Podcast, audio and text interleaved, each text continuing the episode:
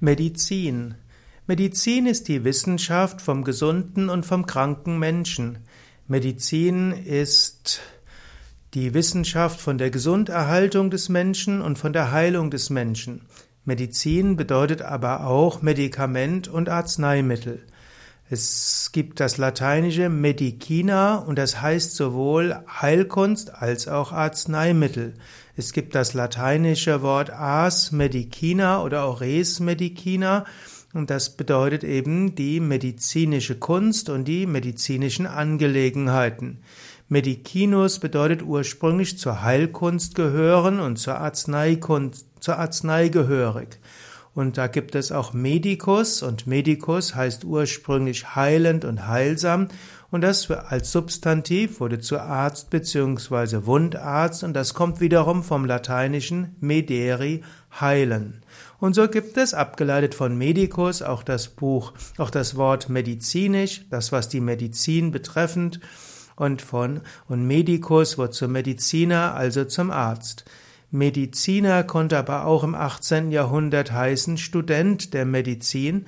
Und so gibt es auch das Medikament. Heute spricht man mehr vom Medikament, das ist ein Arzneimittel. Medikamentum aus dem 16. Jahrhundert hieß ursprünglich Arzneimittel, aber auch Gift und Zaubermittel. Es gibt auch eine bittere Medizin, eine teure Medizin und es heißt auch, die beste Medizin ist Lachen. Lachen ist die beste Medizin.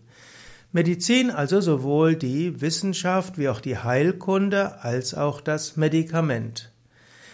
Unter Medizin versteht man oft die Schulmedizin, also das, was an der Universität gelehrt wird, aber es gibt auch die sogenannte Alternativmedizin, es gibt die Komplementärmedizin und es gibt die Naturmedizin bzw. die Naturheilkunde.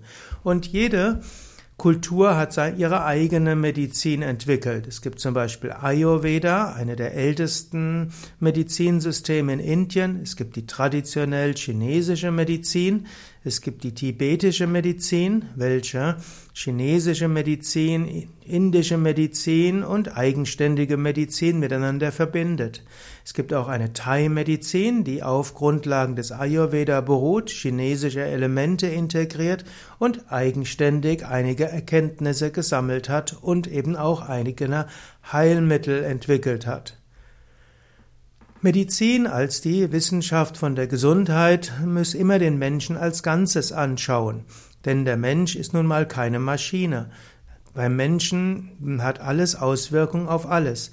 Wem der linke C, kleine c wehtut, der kann auch nicht klar denken. Der ist in seinem ganzen Wesen gestört. Umgekehrt, wenn irgendwo ein Jucken ist, weiß man nicht, woher das Jucken herkommt. Und so ist es wichtig, dass man immer den ganzen Menschen betrachtet. Krankheit hat physische Aspekte, hat energetische Aspekte, emotionale Aspekte, geistige Aspekte und spirituelle Aspekte. Und auch die Heilkunst muss all diese Aspekte miteinander berücksichtigen.